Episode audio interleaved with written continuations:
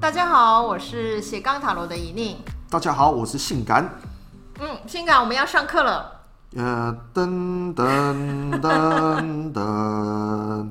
噔噔噔。对，嗯通常我们就要讲老师。好，对不对？ 对，我们这样拖了好几秒哦，对，好，我们今天要谈的教皇这一张牌呢，是的，它因为跟教育这样的议题有关哈，嗯所以我们是的就从上课这样的一个开头哈，嗯就进入到这一张牌要谈的内容。没错，一好个一个教育的概念啊，是，那教皇呢？当然他是一个宗教的领袖哦，哈。那宗教里面呢，他最重视的就是借由教育去传承他的宗教的精神，是哈。的所以，哦，在教皇牌，我们就会开始谈嗯教育这件事情。没错，哦，所以你注意看这一张牌的图，开始有了转变。对，什么转变？ 人数变多了，啊，老师教学是不是需要学生啊？对，有对两个啊学生，两个秃头的学生在 前面，嗯，请不要这么说，哦那个是中古时期修饰很时尚的发型呢。哇，这个这实在太时尚了，我我没有办法接受啊，嗯 好，对，因为教皇牌呢，因为开始要教学，教学就是老师跟学生的对应很重要，是的 所以跟过去的几张牌不同哦。从教皇牌开始，以三人的构图形成了这一个整张牌是的的主要的一个主题哈。对，那除了这样的一个三人构图之外呢，嗯，教皇牌呢也有一些很有趣的一个图像的内容。那我们今天就来一个一个来看一下，好不好？好，没问题。好，那请问一下性感啊，你看教皇牌的时候，你第一个注意到的是什么？哇，左右边的那根两根柱子非常的巨大啊。真的哦，你第一个对啊注意到那个哦、为什对么啊啊？，因为我是念建筑的啊，所以哦，我当然对，我是 每次都啊忘记。所以我当然对这个建筑相关领域比较有一些想法跟看法嘛，对。那请问你看到这个柱子的想法是什么？啊，这个柱子间距太密了，哎，不大好 啊，将要呈现一些短梁的效应啊。什么叫短牙？啊、这个大家在 Google 自己查一查啦啊，这个这边我们就不多赘述了啊，这太专业了，嗯，哦，好，好了，那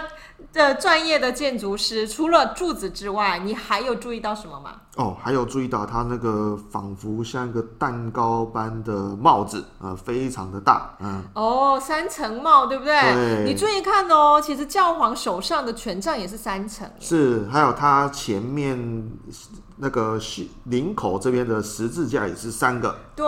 嗯三这个数字呢，其实在基督宗教里面有它很很神圣的意义嘛，对不对？是好、我们也会说三位一体啊。是好、所以这个三也在很多教皇的一个他的服饰或者是他的所拿的是一些物品的符号上会出现。没错，对，那你刚刚一直提到了那个柱子哈，嗯那我们也会注意到说，其实女祭司的牌里面也出现过柱子，没错，只是女祭司的柱子之外，它还有出现了大海，嗯所以它的空间是内跟外都是整合在一起的。对可是，它在是教嗯皇牌里面，其实是就是一个室内室内，可能是一个教堂的空间，嗯是的对不对？教堂是坐在哦他的椅子上，嗯，哦，然后呢，诶，他的手呢往上是伸，哎，他嗯不是、呃像上一次我们谈的皇帝一样，是是放在自己的身座边。位下，对嗯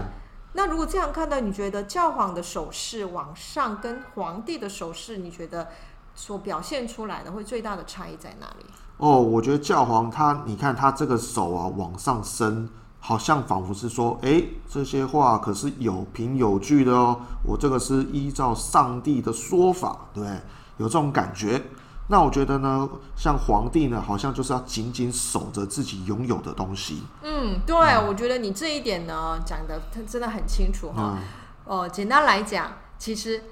这两个人物虽然都是领导者，是的，可是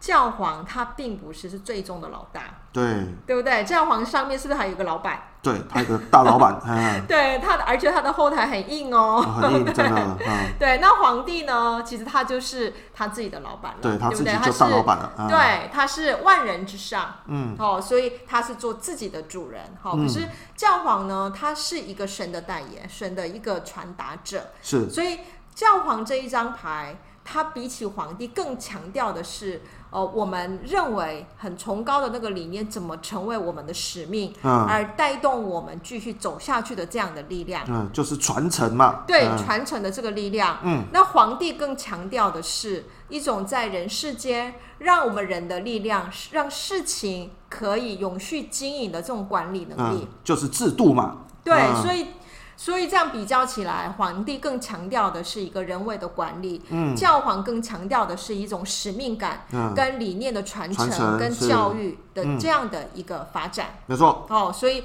你注意看，这两个人虽然都是领导者，按道理来讲都是同样有经验、有领导能力的人，没错可，是皇帝是老者，可是教皇呢是哎，算年轻啦，很哦年嗯轻，而且他的那个面貌其实跟魔术师很像耶，哦，有怎没么有注意说？到？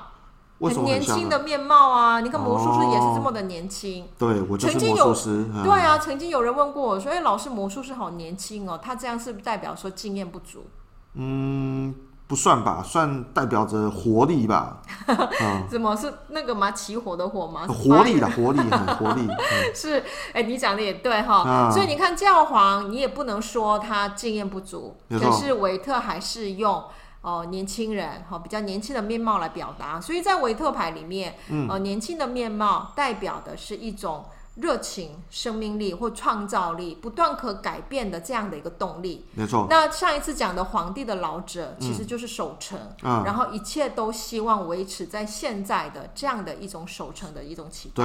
对。，维维持原本的制度性，制嗯是度没之错，下，嗯，对，所以这一种呃，这两张牌一比较起来，嗯我觉得那个年轻面貌的意义就会更明显。嗯，好没错，那除了这个之外，你还有看到教皇牌里面有什么特别的图案吗？嗯，还看到他前面有两根钥匙，哦，对，这个钥匙当然也很重要啦是。的刚刚搭配旁边两个人，嗯，对不对？好两个像秃头，哎，好像各自要给他们的钥匙哈，没就错是教皇要交给他们，嗯希望他们可以拿着这个钥匙去嗯走向他们要学习修炼的道路。没错，好，那其实讲到教育啊，哦嗯，再讲回来的话，其实我的工作如果是以老师的工作的话，按道理来讲，应该是跟教皇是最符合的，对不对？对，比较是传承这件事情对。可是你知道吗？我个人觉得我并没有跟教皇很符合，啊，为什么呢？我反而觉得我跟女祭司比较符合。啊，为什么呢？哦，因为像教皇呢，他是很重视我如何借由教育，然后把重要的理念传承下去，对不对？是的，在这个重要的理念的传承里面，其实就会有所谓的对跟错，嗯，这种道德律其实也会变得是很重要的。是的，如果没有一种我可以传达的真理，嗯这个东西就有很难去用一种标准化的一个教育的模式传承下去。嗯好嗯，是的，那这个是教皇的教育，嗯，可是女祭司呢？诶，她强调的是个人的心灵的发展，啊，所以一借由女祭司的这样的能量去做教育的时候，嗯，反而其实不是强调我们有没有学到正确的，啊，她啊强调的是学会思考吗？每一个人他都有自己可发展的。嗯可要去用自己的方式去找到自己的路的啊这样的是一种是一种教育方式，就不是照本宣科嘛，啊，是，可是教皇可能更强调的是变成一个传统。嗯，哦，我觉得传统可能是教皇这一张牌里面也是很重要的一个概念。是的，哦，就说所谓的传统，就是它是在长长期的时间，嗯，哦，变成是一个大家可遵循的哦逻辑有，嗯，对，有它的一定的一种呃仪式或者嗯是一种规范，嗯然后借由这种仪式跟规范，它的精神可以被传承下来的这样的一个意义。所以从传统这个意义来看，教皇跟我们上一次讲的皇帝，是，其实也都是在维护某一种可持续下去的制度对，嗯这是重要的。是的哦，所以教皇他这张牌，如果我们应用为是在我们的生活当中的生命经验，是，哦，他虽然他要谈的是一种崇高的理念的嗯传达嗯嗯跟传承，是可是他也强调的是这种理念、这种使命感嗯，是需要一步一步的、很有耐心的，嗯借有制度的方式去累积下去才有可能。所是，以教皇就很很符合现在我们讲的国民教育了。啊，对，对不对？所以没说国错，民教育有一套教科书，没错，有一套学习的方法，对对不对？老师都被要求说就是要这样教对哦，然后我们教出来的人，其实大部分都是在这样的范围内学习的。对，嗯，就是要待，就是全部人一起 待，嗯所以我们就是图里面的两个秃头喽，嗯，实在是啊，戴上帽子吧，啊， 对啊，所以这个是呃教皇牌里面嗯所要谈的哦，就是呃借由图像要传达的。好、是不的嗯过你知道吗？其实我有看过韦特自己就有关写的他自己的一些神秘学的书。啊，其实韦特也有谈到，他个人并不是那么喜欢教皇牌。啊，真的吗？对哦， 那我觉得主要的原因可能也是因为，呃，韦特他本身就是在做精神精神修炼的人哦啊所以他比较接近的是像女祭司一女祭样，司，嗯，对，看重的是每一个人心灵的个独特性跟个别性的嗯嗯一种嗯发展。可对，是教皇却把我们人放在某一种可以模子对嗯模子里面，嗯然后让大家都借由这个模子发展下去。是的，那甚至因为教皇牌，毕竟他要探究的是人在这个世界当中，人跟人团体相处的一种可能性，是的，所以道德的要求就变得更很重高，要。是的，嗯，所以这一点上，呃，教皇有时候也会跟比较传统、比是较保守，守旧派，嗯，对这样的意义是有可能是会出现在一起的。是的，好，所以这个是呃，韦特他在谈教皇的时候，嗯曾经也有去探讨过的一个问题。是的，哦，不过我觉得虽然是这样讲啦，我觉得教皇在我们的呃教育理念，或者是在我们社会里面的某一种重要性的理念的传承里面，是确实是重要的。嗯我、不能说当然这啦样、对不嗯对、就对可以不需要它，就像我们的国民教育。对，没有这个教育，我们怎么有可能改革呢？还是 要有大家去对学啊，嘛，还是哈要有基础的教育在啦，对，嗯要先学，我们才能有下一步的改变化或对想法，没嗯错哈、所以这个教皇却是一个我们人进入到社会，开始参与，然后认识身为一个人，哦，跟群体怎么相处的一个很重要的开头的牌。所以他这一张牌也可以说是跟群体之间在一起，以多人的方式来呈现。是的，嗯，那性感你自己呢？你在你的学习的过程，你有让你觉得印象深刻的一些学习的呃故事吗？哦老师或者是有过的一些发生了过什么事情？哎，我其实哈，我最讨厌教皇这张牌了哈。我你跟也韦是哦当然啦、你看每天都跟我讲说啊，要照我这个人最不喜欢哈，照着课本里面说的事情去说哈。课本越说什么，我就越不想要做什么所以你以前就是那种很难管教的学生吧？啊，不是是老师太制度化了，嗯、太老老古板了，嗯，对啊，那就是你就是老师眼里面那一个从来都不想要依照老师的方式做的学生啊。对，所以我一直不得到老师的疼爱，嗯、 内心就开始有扭曲的思想出现了，嗯那你现在不是也在当老师吗？嗯、没有，已经辞掉了，嗯、你发现你终于还是一个魔术师，没办法这样成为一个教皇吗？哎、没错哎，我的确辞掉这个工作，是因为我觉得实在是太无聊了。我老是觉得哦，我一直在讲同样的事情，那这个同样的事情已经让我觉得失去了生命的意义啊。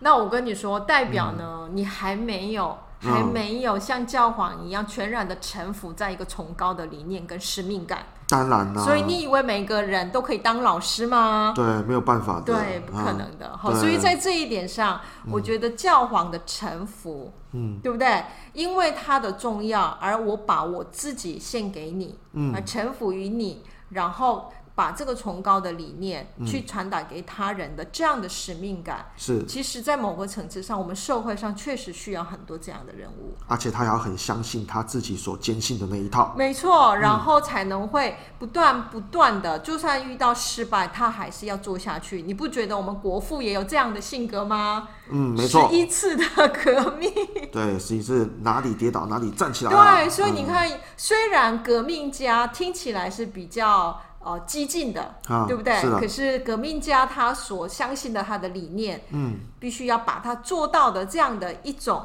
意图，嗯诶，某个层次上，我觉得他也有很教皇的那一面。对他有他的理念，想要去实践。是，所嗯以这样看的话，我觉得有时候啊，教皇未必一定是保守，只是说在当他把原来的主流价值视为是重要的时候，当然我们看到的是传统，比较嗯是不会会被改变的那个传统。或是坚信自己的理念者。哈对，就是原来固有的那个传统的理念。是的，哦，所以今天如果我问工作或感情发展，如果我用教皇牌这一张牌正位的时候、嗯是来看待我发生的事情，是对我可能就是把现在发生的所有的事情视为是为了要重要的目标，是，为了大我的嗯是完成，嗯，是其实是必须要跟随的。对，照着规矩来。对，啊而且我要去接受他的，对我要去接受引导，或者是我必须要把这样的一种理念嗯要去带领别人。或这种使命。啊，对，有这种使命感哦，感情上也是哦。如果我对现在跟另外一半的相处过程，如果我现在用的是教皇牌的这样的态度来看待，嗯，我就觉得其实两个人的相处这件事情。它不只是两个人的事情，对不对？嗯对它其实需要在一个更大的范围，从啊两个家庭的是范围，对不对哈？没然错后呃，去看待两者的相处如何去改变了我们家庭的相处，是然后所以就是这样从教皇牌的态度看待感情的时候，嗯其实就会把它看的是一个很重要、很嗯严肃，对然后它是一个未来更长远的未来，嗯我们要好好努力下去的一个这样的一个方式来看待它。没错嗯，那如果他教皇牌逆位了呢？你觉得是怎么样？啊，那就是所谓的神棍化，是不是？ 就是啊，这个或是被欺骗啦、哦，就是像会分身变来变去的那个七八九十力先生，对不对？就已经不受他或许会有满口的大道理，但是其实都是在作恶当中啊。我觉得你已经在神游了， 嗯，这回来吧，神棍。好的，嗯， 好像逆位的教皇啊，没错啦，像你讲的一样，我觉得所谓的神棍是，呃，如果某一个话来讲的话，就是歪理嘛， 对他、啊他说，哎，这是我得到的某一种启示，可是是嗯他自己的私人的。呃，一种某一种私利嘛，对不对？哈，对没个错人的为了要达到个人某一种意图，假借某一种名义嘛，嗯，对不对？假理念，对，那如果这样的没有错啊，逆位的教皇牌或许谈的是，当一个人他在要求或者认为自己有崇高的理念而、而努力做下去的时候，其实他忘记了他现在所做的所有的努力，其实就是为了要他自己。其实他是把自己的利益假借在崇高的理念，是哦，所以如果逆位教皇牌来，我们去面对很多人生的问题的时候，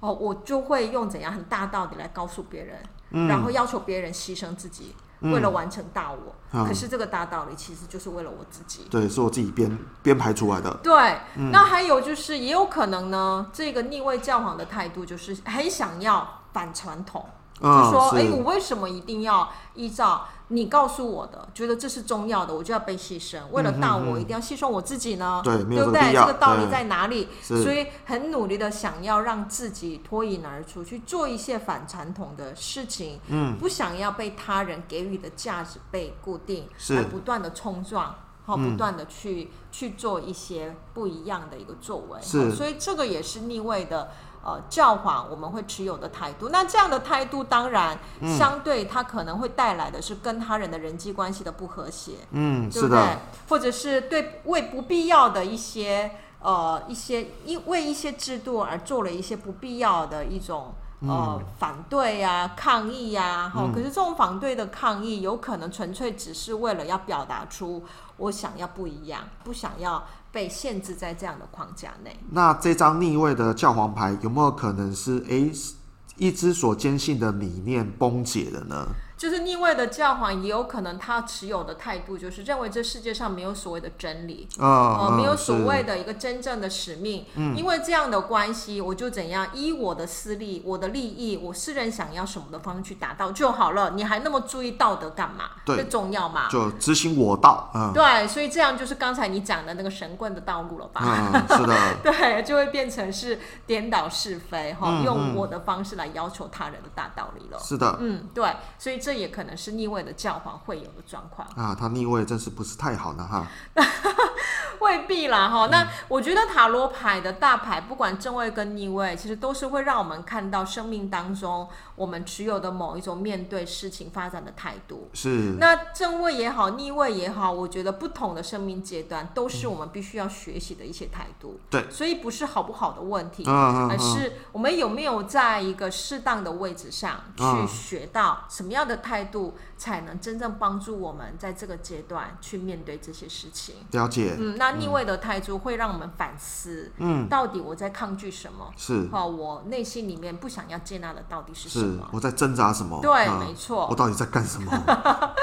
好，下一次有机会我们来聊聊逆位牌好了。哦，不过我们好的那个其实外传里面有特别谈到逆位牌，是，大家可以去听一听。对，哦可以去听一听我们的外传单元哈。是，好，那有关呃教皇牌的介绍呢，今天就到这边结束。那各位呢，也可以上塔罗的奇幻旅程哦、在里面呢，我们会有更多的资讯可以让大家搜寻跟阅读哈。好的，好，那我们今天就讲到这里喽，谢谢大家，阿门，拜拜，拜拜拜。特殊衣服，好吉利，好吉利。呃，呃多利，呃，七八九利，七八九利先生。啊